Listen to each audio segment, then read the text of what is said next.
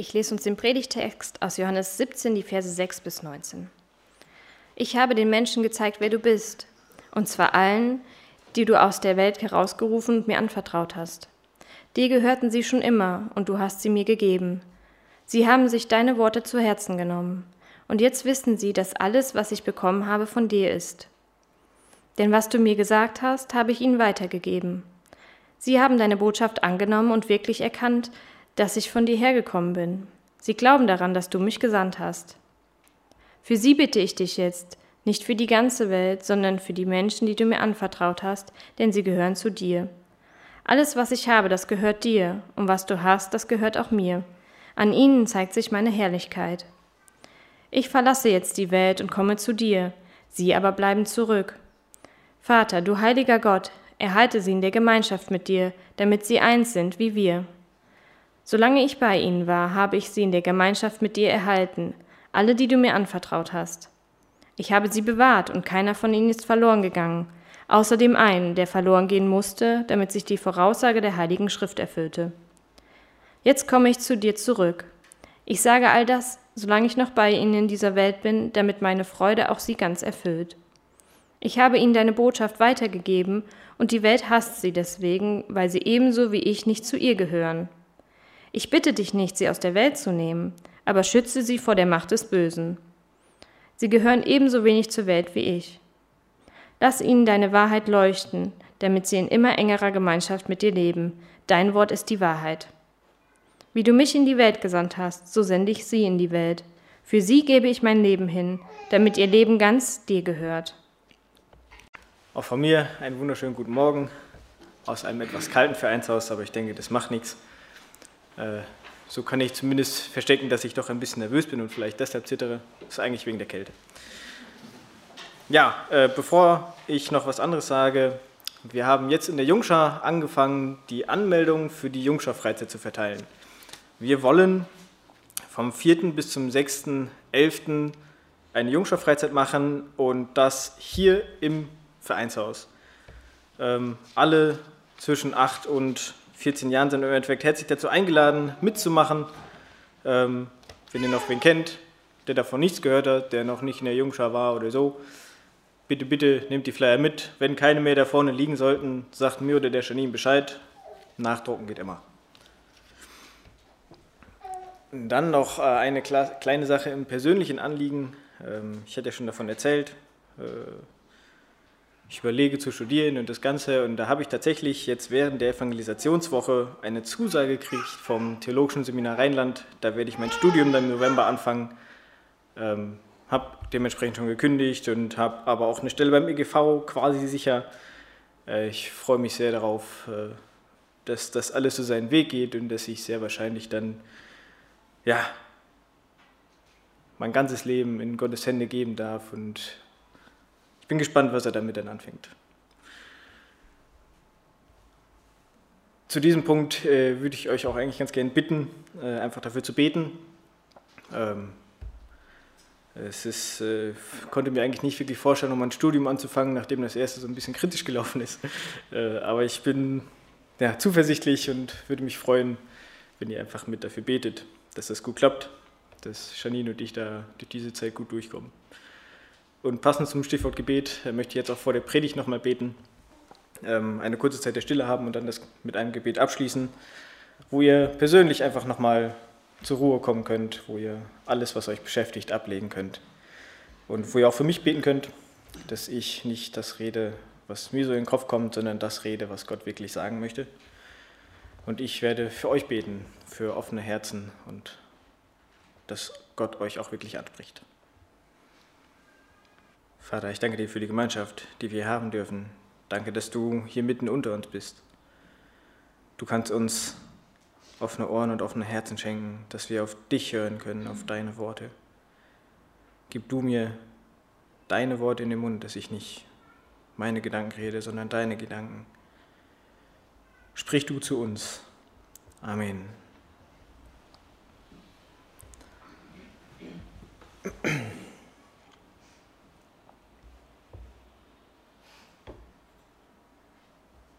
Eigentlich will ich. Ah. okay, funktioniert doch. Ich muss einfach nur wischen. Ja. Ähm, wir haben ja eben schon den Predigtext gehört, aus, Predigtext gehört, aus Johannes 17, die Vers 6 bis 19. Ähm, wir befinden uns immer noch nicht ähm, im Garten Gethsemane. Ähm, es gibt einige Ausleger, die sagen, wir sind jetzt mittlerweile am Weg, ähm, sind aber immer noch nicht angekommen. Und ja, Judas hatte bereits äh, die Versammlung verlassen, war auf dem Weg, Jesus zu verraten. Und Jesus packt ja diese wirklich umfassende Abschiedspredigt, die Johannes da nochmal darstellt. Äh, und im jetzigen Geschehen befinden wir uns mitten im hohen priesterlichen Gebet, äh, so wie das zumindest in einigen Übersetzungen auch überschrieben. Und das fand ich für mich sehr spannend, ähm, dass äh, da nochmal extra dieser Name genannt wird. Und Jesus betet in unserem Teil tatsächlich nur für seine Jünger. Das haben wir auch gehört. Und da sind wir sehr mal gespannt. Ähm, ich habe mir so ein paar Stichpunkte rausgesucht. Das ist einmal erstens die Aufgabe des Hohepriesters beim Yom Kippur. Einfach mal, um zu wissen, was heißt denn überhaupt, wenn da was vom hohen priesterlichen Gebet steht. Dann, was betet Jesus eigentlich in dem Bereich? Und als dritter Punkt, was können wir uns da eigentlich mitnehmen, wenn es ja eigentlich nur ein Gebet für die Jünger ist? Äh, während meiner Vorbereitung habe ich tatsächlich äh, verschiedene Texte gelesen, habe mich durch verschiedene Webseiten durchgeklickt und es ist sehr spannend, so ganz unterschiedliche Interpretationen zu lesen. Und ähm, an der Stelle möchte ich euch auch nochmal bitten, ich kann jetzt hier viel erzählen und äh, kann mir viel ausdenken, aber nur weil ich das sage, ist das ja nicht Gesetz. Prüft doch einfach das, was ich sage. Und wenn euch irgendwas nicht passt, dann dürft ihr da gerne meckern, dürft zu mir kommen, dürft ja, in der Bibel forschen, warum das, was ich gesagt habe, falsch ist. Ähm, das hilft nicht nur mir, das hilft wahrscheinlich allen. Fangen wir mal mit dem ersten Thema an. Das Yom Kippur ist ja eigentlich das höchste jüdische Fest, der sogenannte Versöhnungstag. An diesem Tag war es dem hohen Priester tatsächlich erlaubt, zweimal das Allerheiligste zu betreten. Zunächst wurde beim Yom Kippur ein Stier geopfert. Dieser Stier wurde geopfert, um den Priester, den Hohepriester in dem Fall, zu reinigen, dass er wirklich vor Gott treten durfte. Er hat dann das Blut genommen und im Allerheiligsten äh, an die Bundeslade ges äh, gesprengt. Obala. Im zweiten Teil wurde dann ein Bock genutzt, und als Opfer für Gott dargebracht. Dieses Opfer war speziell dafür gedacht, um das Volk Israel mit Gott wieder zu versöhnen. Ähm, und es gab tatsächlich zwei Böcke, äh, über die das losgeworfen wurde, damit auch äh, quasi Gott entscheiden konnte, welcher Bock jetzt für wen gedacht ist. Der zweite Bock war für Asael, so steht es in der Bibel. Dieser Bock wurde als Sündenbock genutzt, um die Sünden vom Volk Israel, die bekannt werden, raus in die Wüste zu schicken, um als Zeichen dazu zu dienen, dass wirklich das, die Sünden vom Volk Israel weggenommen werden, weggeführt werden. So wurde das oder sollte das jedes Jahr gefeiert werden. Wir lesen in der Bibel immer mal wieder, dass äh, ja, solche Feste nicht mehr regelmäßig stattgefunden hatten. Aber das ist so der, der Grund von diesem Yom Kippur. Und Spannend ist tatsächlich, dass das ja auf uns oder auf Jesus in dem Fall auch zutrifft. In dem gesamten hohenpriesterlichen Gebet hatte der Thorsten schon letzte, äh, nicht letzte Woche, aber vor einigen äh, Wochen äh, gesagt, dass Jesus durch diesen Teil geheiligt wird. Das entspricht ungefähr so dem ersten Teil des äh, Yom Kippurs, wo der Priester ein Stier opfert, um sich selbst zu reinigen vor Gott. Und im zweiten Teil wird das Volk mit Gott versöhnt und auch wir werden durch Jesus mit Gott versöhnt. Und auch der dritte Teil passt ziemlich gut auf Jesus, weil er uns nicht nur mit Gott versöhnt, sondern wirklich all unsere Schuld, alles, was wir in unserem Leben veranstalten, alles Schlechte, alle Sachen, die uns von Gott trennen, auf sich genommen hat, und am Kreuz ja, ein für alle Mal weggeschafft hat. Der größte Unterschied zwischen dem Yom Kippur und Jesus ist allerdings, es gibt nur dieses eine Opfer. Es gibt nur diesen einen einzigen Teil, Jesus, der uns überhaupt dazu bringen konnte, mit Gott wieder versöhnt zu werden. An anderer Stelle in der Bibel steht drin, ein Stier oder ein Schafbock kann keinesfalls unsere Sünden auf sich nehmen. Der Einzige, der das machen konnte, war Jesus selbst. Er hat sich oder wurde selbst geheiligt durch Gott, hat uns mit Gott versöhnt und hat all unsere Sünde weggenommen. Und das alles durch Jesus. Das einzige Opfer, was nötig war, ist und auch nötig äh, gewesen sein wird, ist eben Jesus. Wir brauchen nichts anderes mehr. Wir brauchen keine großen Opferrituale, wir brauchen nur Jesus in unserem Leben. Und das müssen wir annehmen.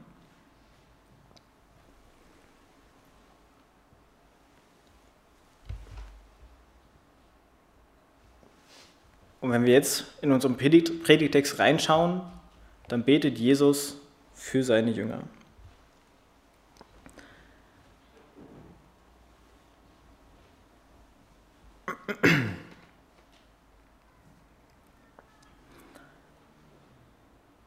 Oh, jetzt habe ich mich hier verrutscht.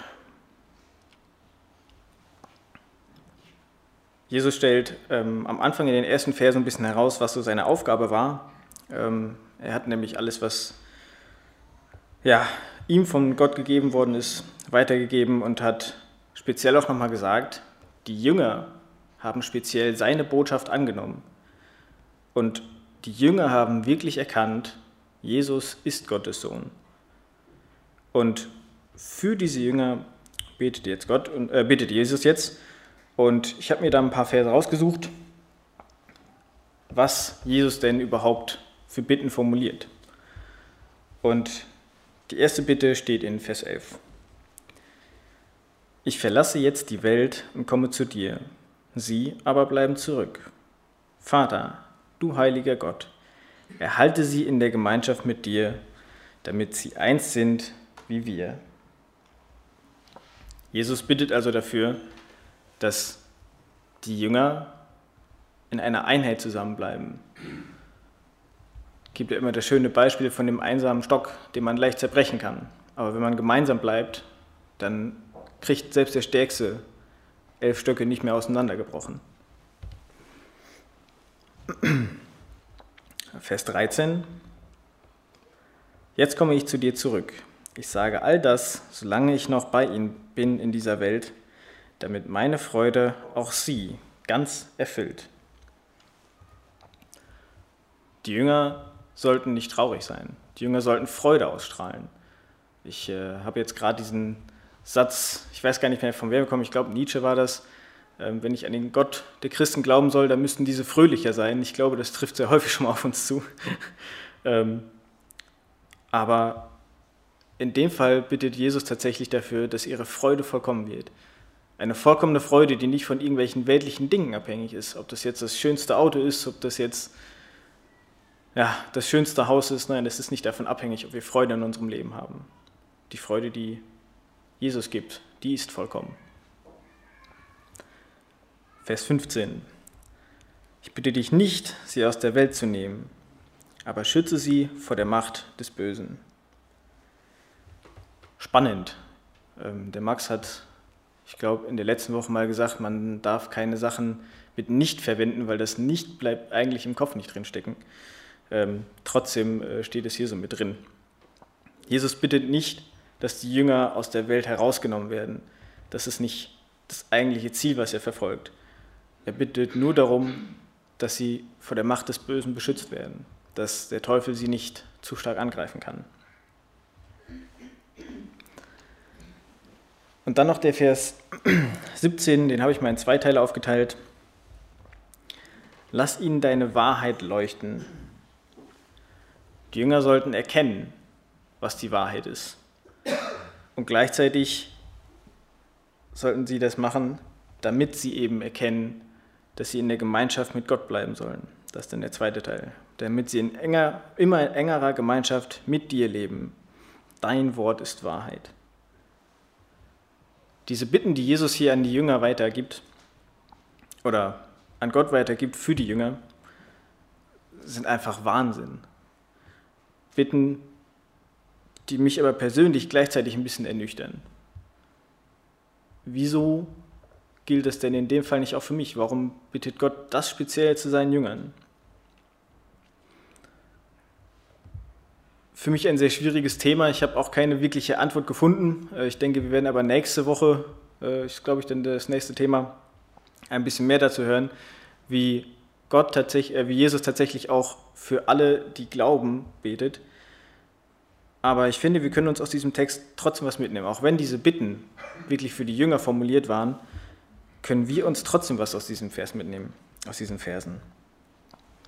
Denn Jesus macht uns tatsächlich einiges vor an dieser Stelle. Es werden, habe jetzt ja einige Verse übersprungen, werden viele Sachen auch genannt, wo Jesus uns vorlebt, wie wir unser Leben leben könnten. Und dann habe ich das auch mal in, in, drei Punkte unterteilt, die wir uns persönlich mal überlegen können oder darüber nachdenken können, was wir damit anfangen oder wie wir das in unserem Leben umsetzen. Der erste Punkt ist, Jesus sagt, denn was du mir gegeben hast, habe ich ihnen weitergegeben. Mit anderen Worten würde ich das übersetzen mit, sprich von allem, was die Bibel sagt. Wie Jesus alles, was von Gott gegeben war, an die Jünger weitergegeben hat und sie dadurch gelehrt hat, so können doch auch wir alles weitergeben, was wir in der Bibel lesen. Das können Klassenkameraden sein, das können Kommilitonen sein, das können Arbeitskollegen sein, Nachbarn, Familienmitgliedern, im Zweifel auch Leute, die man auf der Straße begegnet oder die man im Fitnessstudio begegnet. Nutz doch deine Chance und sprich vom Evangelium und sprich im Gänze davon.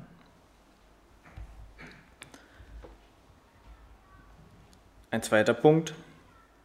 Solange ich bei ihnen war, habe ich sie in der Gemeinschaft mit dir erhalten, alle, die du mir anvertraut hast.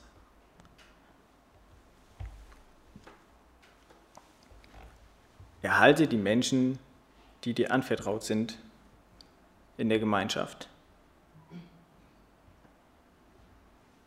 Bleib dran. Erhalte die Menschen, die dir anvertraut sind, in der Gemeinschaft mit Gott. War vielleicht schon länger jemand nicht im Gottesdienst oder in der Sonntagsschule oder in der Jungschau oder in der Jugend oder im Hauskreis. Sprich ihn doch mal an. Frag doch mal nach, wie es ihnen geht, ob es einen gewissen Grund hat. Vielleicht gibt es, wie die Ina gerade schon sagte, irgendwelche geistlichen Probleme, wo man einfach selber in dem Moment Ermutigung braucht. Erhalte die Menschen, die dir anvertraut sind, in der Gemeinschaft mit Gott. Und ein dritter Punkt, für sie gebe ich mein Leben hin damit ihr Leben ganz dir gehört. Nur mit Sicherheit können wir nicht unser Leben hingeben, damit irgendjemand gerettet wird. Das will ich damit nicht sagen. Das äh, wäre etwas falsch. Aber wir haben so viele Möglichkeiten in unserem Leben, von Jesus zu erzählen. Und wir haben so viele Möglichkeiten, auch anderen ja, Möglichkeiten zu schaffen. Wir sind in Deutschland eigentlich ziemlich reich gesegnet und auch in Zeiten der Inflation ist es für uns oftmals nicht das größte Problem, noch andere mit zu unterstützen. Gibst du wirklich alles für Jesus oder hältst du noch ein bisschen was weg? Hast du wirklich ein offenes Herz für das, was Jesus dir anvertraut hat? Setze dich voll und ganz für ihn ein. Es sind sicherlich nicht die einfachsten drei Punkte Und sicherlich werden wir immer wieder daran scheitern. Das ist aber auch nicht wirklich schlimm. Aber ich möchte dir trotzdem dieses Konzept nochmal vorlegen. Wenn du das mit dem Yom Kippur vergisst, wenn du vergisst, was die Bitten für die Jünger waren, das ist alles nicht so schlimm. Aber nimm dir einen dieser drei Punkte doch einfach mal mit. Welche dieser drei Punkte beschäftigt dich am meisten? Wo merkst du, dass sich das wirklich im Herzen trifft?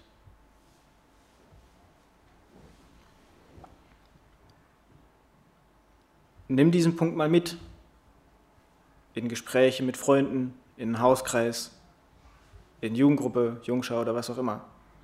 Sprich mit Leuten, die du, denen du vertraust darüber, damit du wachsen kannst.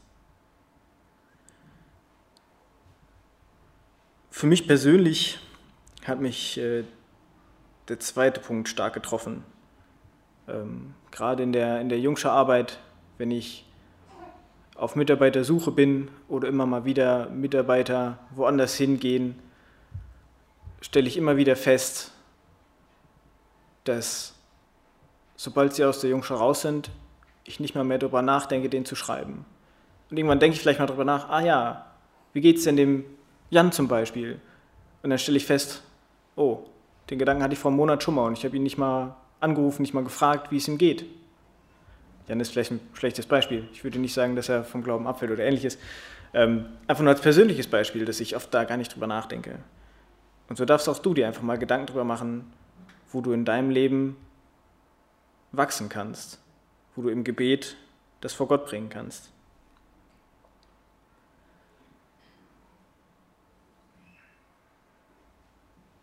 Wir werden sicherlich immer wieder scheitern, aber wir dürfen Gott auch immer wieder um die Kraft und die Ausdauer bitten, dass wir in ihm wachsen dürfen.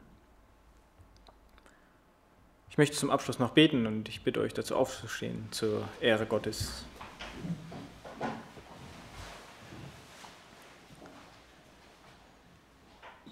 Vater, ich danke dir für den heutigen Tag. Danke, dass du mitten bei uns bist. Danke, dass du uns dein Wort gegeben hast.